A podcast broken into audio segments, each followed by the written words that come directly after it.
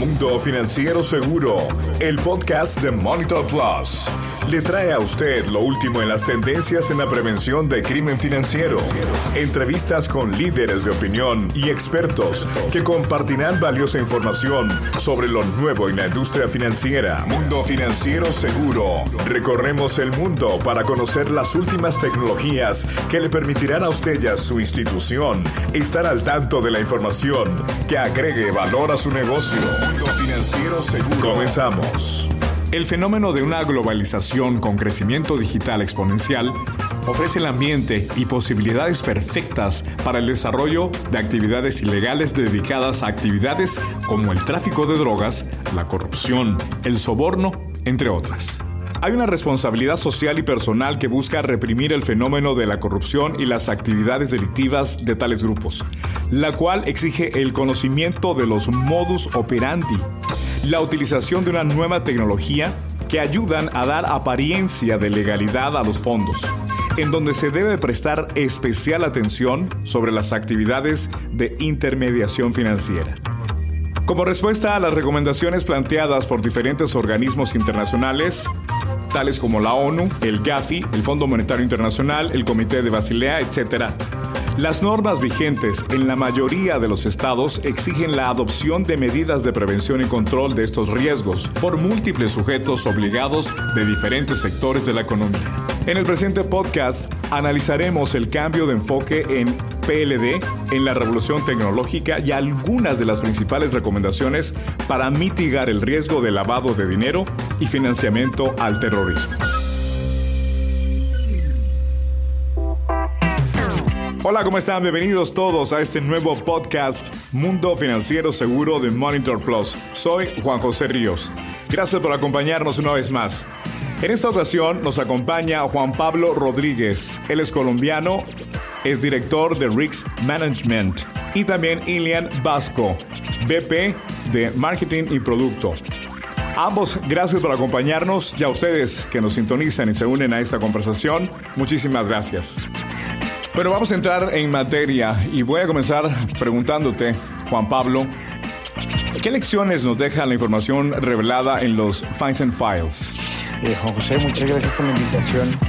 Y el caso que conocimos el 20 de septiembre de este año, eh, hay muchas lecciones aprendidas. La primera, que hay que desconfiar de la información que aparece en los medios de comunicación toda vez que contrastando los datos que mostraron el portal de periodistas de investigación del ICI, eh, nos damos cuenta que eh, en, ese, en esa conclusión que dan de 2.100 reportes de operación sospechosa del FinCEN, la Unidad de Inteligencia Financiera de los Estados Unidos, ni siquiera representan el 0,010% de los 25 millones de reportes de operación sospechosa que se pudieron haber hecho entre 1997 y 2019. Eso supone entonces que las conclusiones a las que arribaron los periodistas de investigación no son significativas, pero lamentablemente generaron seguramente un daño a las entidades financieras mencionadas. La segunda lección aprendida es que en algunos casos se depende del periodismo de investigación para tomar decisiones pero vale la pena contrastar esa información para determinar qué tanta fiabilidad y credibilidad tiene. Y la tercera lección aprendida es que probablemente, y aunque esto suene contradictorio, se necesitan los escándalos para darle importancia y respaldo a una labor siempre tan compleja como la del oficial de cumplimiento dentro de los sujetos obligados, que no necesariamente debe circunscribirse a los bancos, sino a muchísimas entidades que también ahora por virtud de la regulación, deben contar con un modelo contra el lavado de activos y la financiación del terreno. Si pudiéramos agregar algo más, este caso nos enseña que seguimos incumpliendo la regulación, especialmente sobre beneficiario final. Siguen generándose vinculaciones en las entidades financieras de compañías que no saben con quién están haciendo negocios y que dependemos de la filtración de datos para saber de qué tipo de operaciones se trata y con qué tipo de organizaciones al margen de la ley se tienen relaciones al interior de las entidades financieras para productos bancarios. Esas serían las cuatro lecciones que nos dejan los Fins Files y seguramente vendrán muchos más escándalos o vendrán más publicaciones derivadas de la interacción. Gracias Juan Pablo. Además de estas lecciones que nos deja esta información y lo que nos compartía eh, Juan Pablo, eh, Ilian, ¿qué, otros, qué otros eh, experiencias, por decirlo de alguna forma, nos deja esta información revelada por los Fines and Files? Hola Juan, gracias. sí, definitivamente este es un tema que, que generó mucho revuelo. como mencionaba Juan Pablo, pues, los Finsen File, digamos que dicen mucho y se le hizo mucha bulla, pero al final pues no dicen o no hay mucha data realmente a lo que corresponde a la realidad. Pienso que inicialmente esto tuvo un gran auge y el boom de la noticia, pero al final digamos que es un tema bien importante, es que la gente que no está en el medio sabe que la función de cumplimiento es de medio no de resultado. Entonces, en este caso, eh, uno no pudiera tomar estas, estos reportes, estas filtraciones como unas denuncias concretas, porque realmente no son unas denuncias, sino digamos un acto después de haber hecho una gestión y una validación que le corresponde, digamos, a cada estado validar. Eh, es un tema que como pasó en Estados Unidos y, seguramente pasa en otros países, esa gestión, eh, digamos que se hace por las entidades, se hace bajo una metodología, un marco metodológico y demás, pero al final se desconoce cuál es el resultado final de las autoridades. O sea, de ahí arranca otra etapa procesal en donde uno no sabe si finalmente lo que una entidad consideró como sospechosa, finalmente resultó siendo realmente un tema de lavado. Entonces, digamos que ahí es donde uno habla y ve el comparativo fraude-lavado, ¿sí? En donde uno evidentemente cuando uno está haciendo eh, análisis y monitoreo, por ejemplo, de prevención de fraude, el fraude es fraude.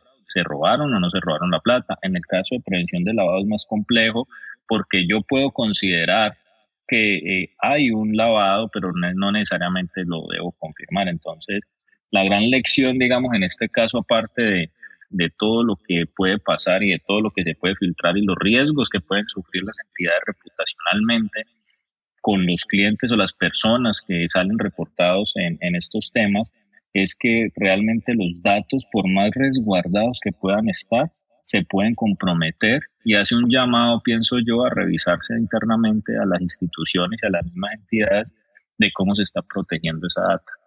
Muchísimas gracias, Silvian.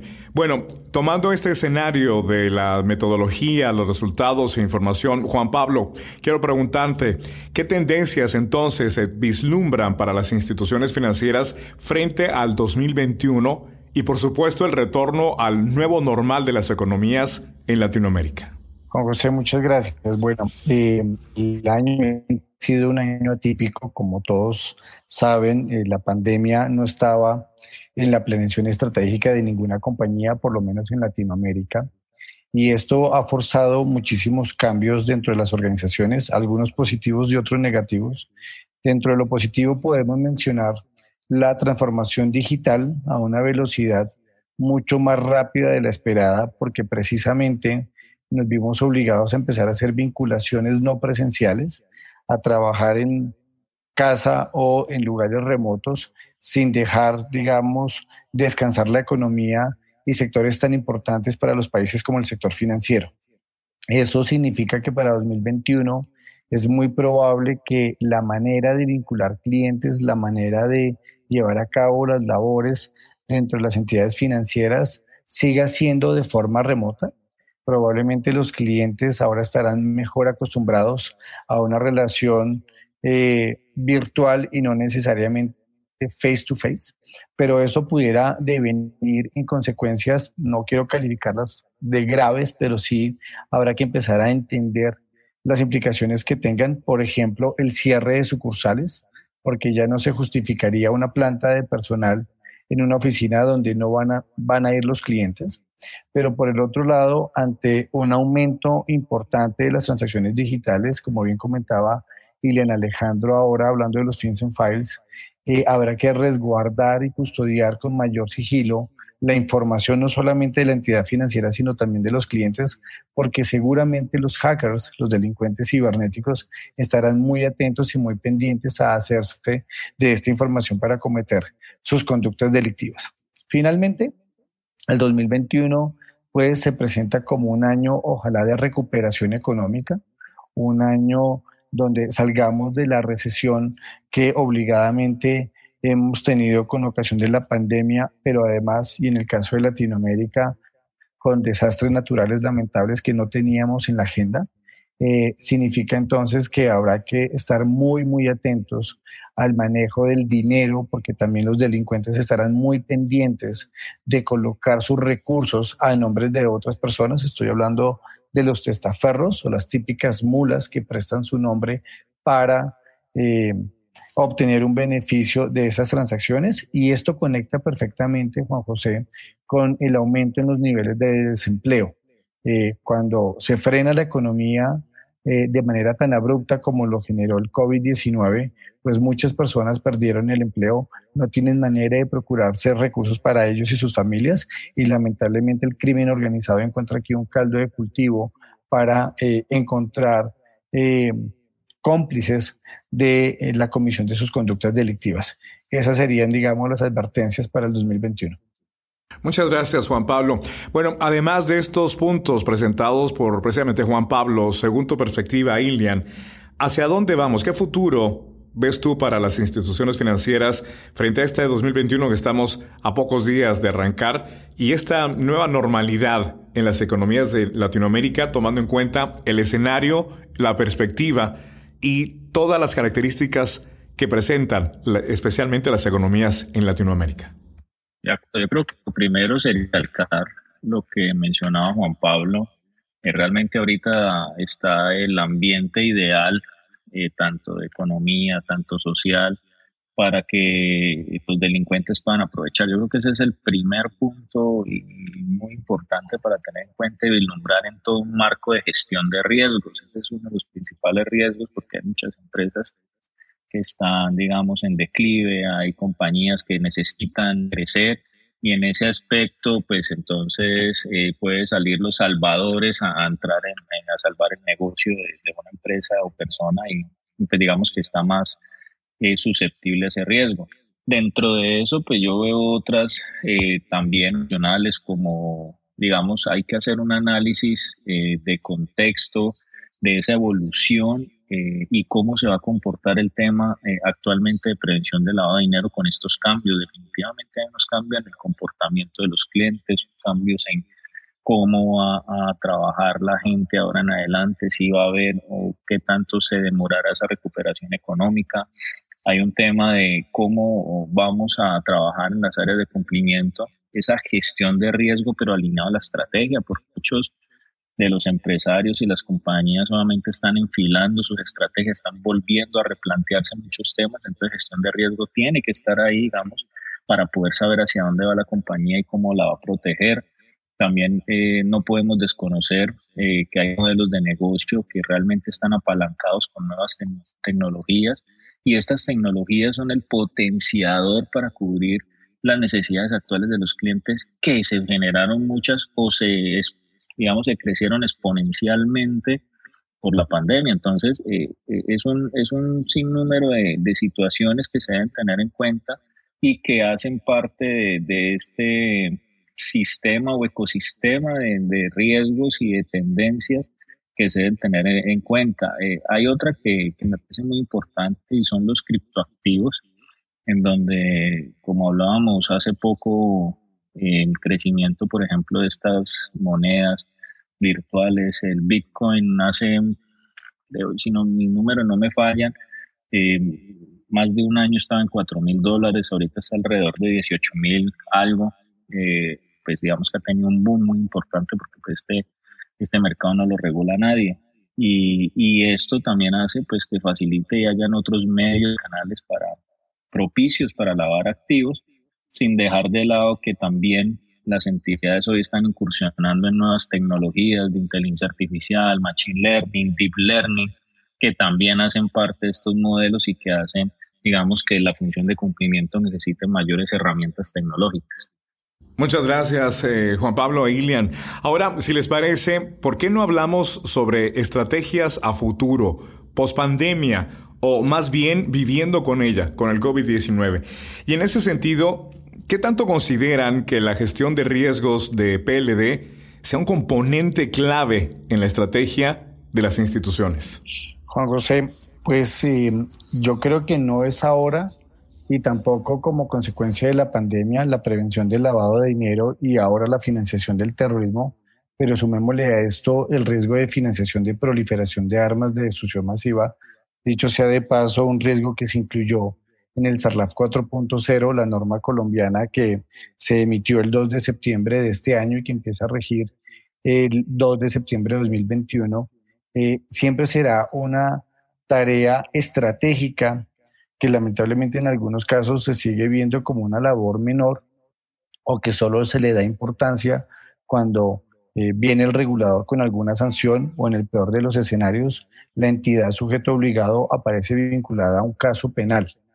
Eh, creo que para 2021 y desde ahora las entidades financieras y las demás entidades sujetos obligados de las normas antilavado y contra la financiación del terrorismo deben sincronizar desde las más altas instancias de la toma de decisiones en las compañías, eh, la labor de prevención y control de estos riesgos. Y recalco prevención y no evitación porque creo que ahí hemos cometido un error y es tratar de pensar que el delito se puede evitar, el delito se puede prevenir y por eso hablamos de un enfoque basado en riesgo. Y como herramientas importantes para contestar, Juan José, está eh, la identidad digital. No en vano, en marzo de este año, y aunque coincidiera con la pandemia, pero no es un producto de ella, aunque algunos lo entendieron de forma equivocada, el Grupo de Acción Financiera Internacional GAFI emitió una guía para que las entidades sujetos obligados pudieran llevar a cabo vinculaciones no presenciales, algo que hace algunos años le teníamos muchísimo temor porque dependíamos de una relación face to face, una relación cara a cara, que en mi opinión, y esto solo me compromete a mí, creo que poco o nada le ha aportado a la lucha contra el crimen. Eh, no está probado que la relación cara a cara sea mejor o peor, eh, o que sea mejor o peor en términos de control para prevenir las conductas delictivas. Creo que más que eso es importante la información y la información que cuente con tres requisitos, información completa, información actualizada e información verificada. Y el último tema importante aquí es que podrá recaudarse información y verificarse no necesariamente con el titular del dato, es decir, no necesariamente con el cliente, sino podríamos ir a bases de datos que obviamente respetando la regulación de la protección de datos personales o como se conoce en otras legislaciones del habeas data, permitan a las entidades sujetos obligados tener esa información con la que puedan gestionar los riesgos y seguramente hacer mucho más amables las relaciones con los clientes, porque está probado que el cliente estaría dispuesto, y eso por excepción, a entregar información a una entidad financiera o sujeto obligado si es él el que tiene la necesidad, por ejemplo, como ocurre en las operaciones de crédito. Pero cuando ustedes hablan de operaciones del pasivo, el banco o la entidad financiera le queda muy difícil recaudar toda la información que necesitaría para la gestión de riesgo. De forma que esos dos son los cambios que se vislumbran en el horizonte de cómo luchar contra el crimen organizado, cambiando el paradigma de esa relación de antaño que veníamos acostumbrados del face to face para pasar a una relación digital, pero siempre, en cualquier caso, de manera segura y que sirva a efectos de cumplir con la regulación antilavado. Gracias, Juan Pablo. Lavado, prevención o evitar el delito. La identidad digital, nos hablabas. Bueno, parece ser que esto no es necesariamente una experiencia que nos deja la pandemia, el cara a cara. En ese sentido, eh, Ilian, yo también quisiera pues, preguntarte cuál es tu opinión sobre tu consideración si la gestión de riesgos del PLD sea este componente clave en las estrategias de, las instituciones. ¿Existirán, además de lo que mencionaba Juan Pablo, otras estrategias? Sí, de acuerdo, Juan. Eh, considero que definitivamente en la estrategia de las instituciones debe estar las áreas de prevención de lavado, en donde es muy importante que se tenga dentro de ese modelo eh, los riesgos tanto de prevención de lavados como otros riesgos que eh, hacen parte de las instituciones. Cuando se ve una encuesta de Deloitte hace, salió el año pasado de por qué no se han implementado ciertos temas o por qué ciertos procesos de transformación digital se habían frenado o, habían aportado para que no salieran a tiempo, muchos de ellos se dieron cuenta que era porque no estaban preparados para ya asumir el control de riesgos frente a los proyectos. Entonces, si esto se hace desde un momento inicial, pues va a ser más fácil eh, salir eh, positivamente ante una situación, ante una estrategia clara. Obviamente, pues esto eh, permite que, el cumplimiento pues tenga una función proactiva a la gestión de riesgos, también se puedan responder a los cambios de negocio o que se pueda identificar y responder a los cambios de un contexto global como lo que estamos viendo ahorita. En ese aspecto, eh, yo considero que la combinación de lo que es la estrategia o todo el modelo de gobierno corporativo y prevención de lavado realmente es un componente clave en la estrategia de cada, cualquier institución que deba tener, digamos, una estrategia clara y efectiva con fin de prevenir el lavado de activos. Monitor Plus, ACRM es un módulo especializado que apoya a las instituciones en el cumplimiento de regulaciones locales e internacionales. Cuenta con diferentes funcionalidades útiles para la prevención del lavado de activos. Además, ayuda a gestionar requerimientos de conocimiento de clientes, empleados, terceros y beneficiarios finales.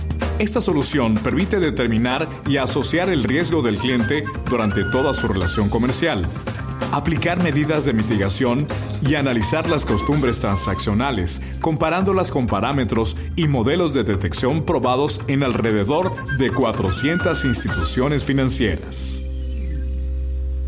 Juan Pablo, continuando con este podcast y este tema, ¿qué sinergia puede generar entre áreas de control y la unidad del PLD en la gestión de crimen financiero?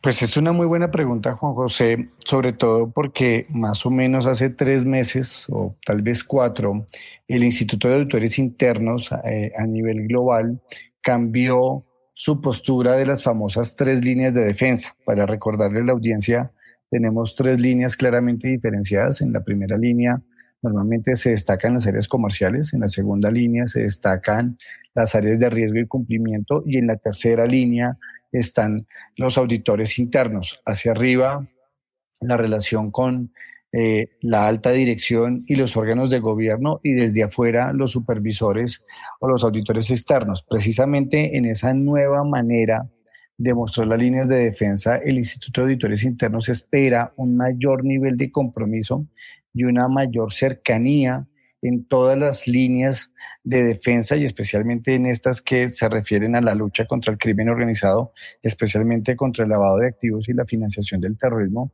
destacando unos principios fundamentales como el de la integridad, la transparencia, pero sobre todo la independencia. Y frente a eso de si hay sinergia o no entre las áreas de control y la unidad de prevención del lavado de activos, pues es muy importante pasar una línea que distinga las funciones de control de las funciones del oficial de cumplimiento y su equipo, porque lo que uno puede encontrar en la práctica profesional es que se están repitiendo controles o se están repitiendo tareas que no van en beneficio del modelo, sino que lo recargan de unas labores operativas y que probablemente hace esto menos taquillero a los ojos de la alta dirección. Entonces, nosotros somos convencidos de que se requiere un trabajo en equipo, pero limitándose las atribuciones de cada uno en lo que corresponda al control interno eh, sobre eh, la revisión de los mitigantes de lavado de activos y la financiación del termo y por el lado del oficial de cumplimiento y su unidad, la gestión, diseño, implementación, monitoreo del modelo, eh, asegurándose pues que se trate de un conjunto de herramientas capaces de prevenir el crimen y como ya señalaba Irene Alejandro, recalcando que se trata de una tarea de medio y no de resultado. Y por eso, de nuevo, retomo el concepto de lo importante que es hablar de prevención y no de evitación del delito, porque esto llevaría a modelos bastante complicados de cumplir desde el punto de vista legal.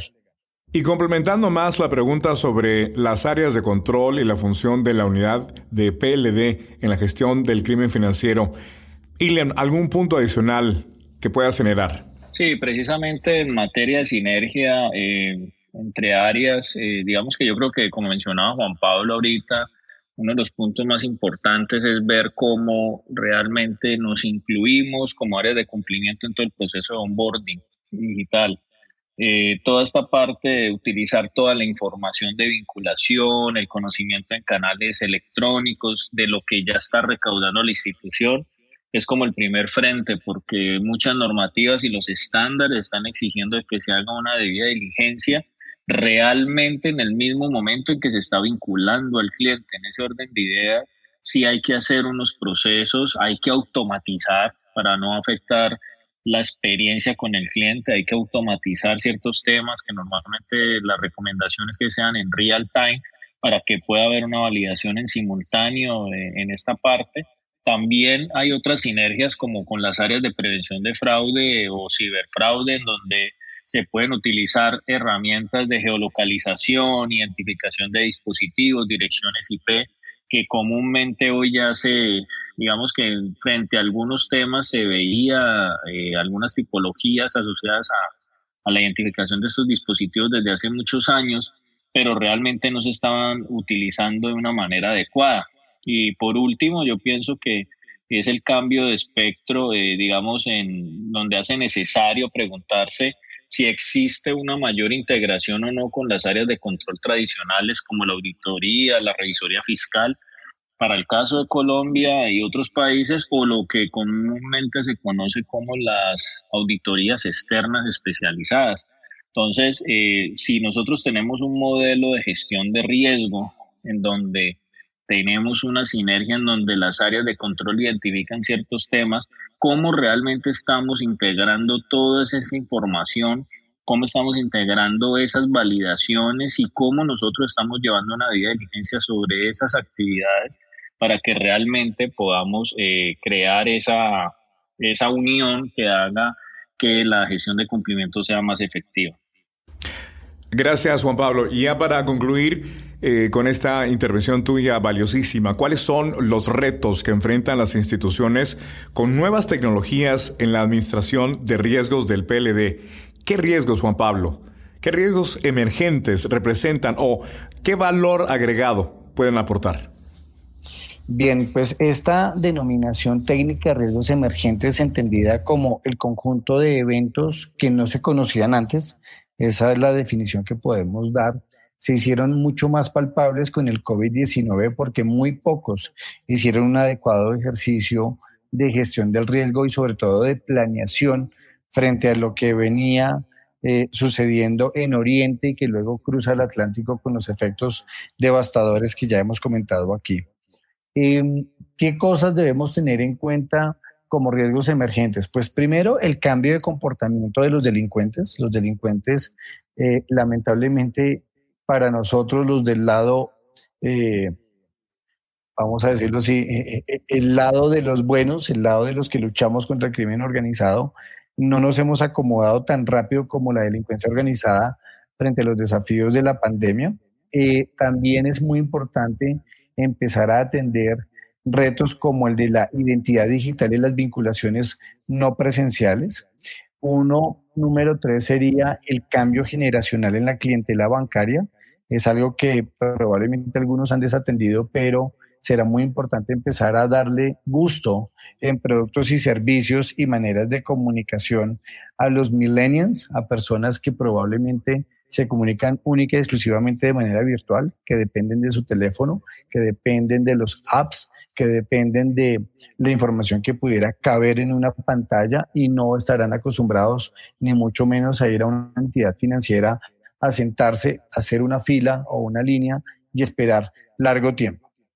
Número tres, em, hay en el horizonte muchas herramientas. Yo destaco la cadena de bloques, o dicho en inglés el blockchain, una herramienta muy importante para la lucha contra el crimen que lamentablemente ha sufrido de mala reputación derivada de los criptoactivos, como ya comentaba Ilian Alejandro.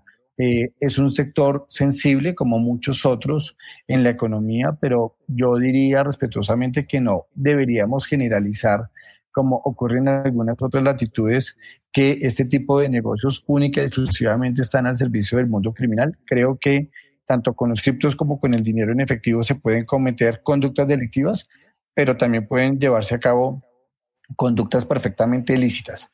Así que con el blockchain podemos encontrar una herramienta que eh, por sus características de seguridad inmutabilidad y sobre todo de integridad en las transacciones, pudiera asegurarnos una nueva manera de hacer negocios. De hecho, destaco ejemplos que se muestran en el libro de Revolución 4.0 de blockchain, como Banco Santander, que en España ya está probando cambiar el sistema SWIFT por tecnologías de cadena de bloques que son mucho más baratas y mucho más rápidas.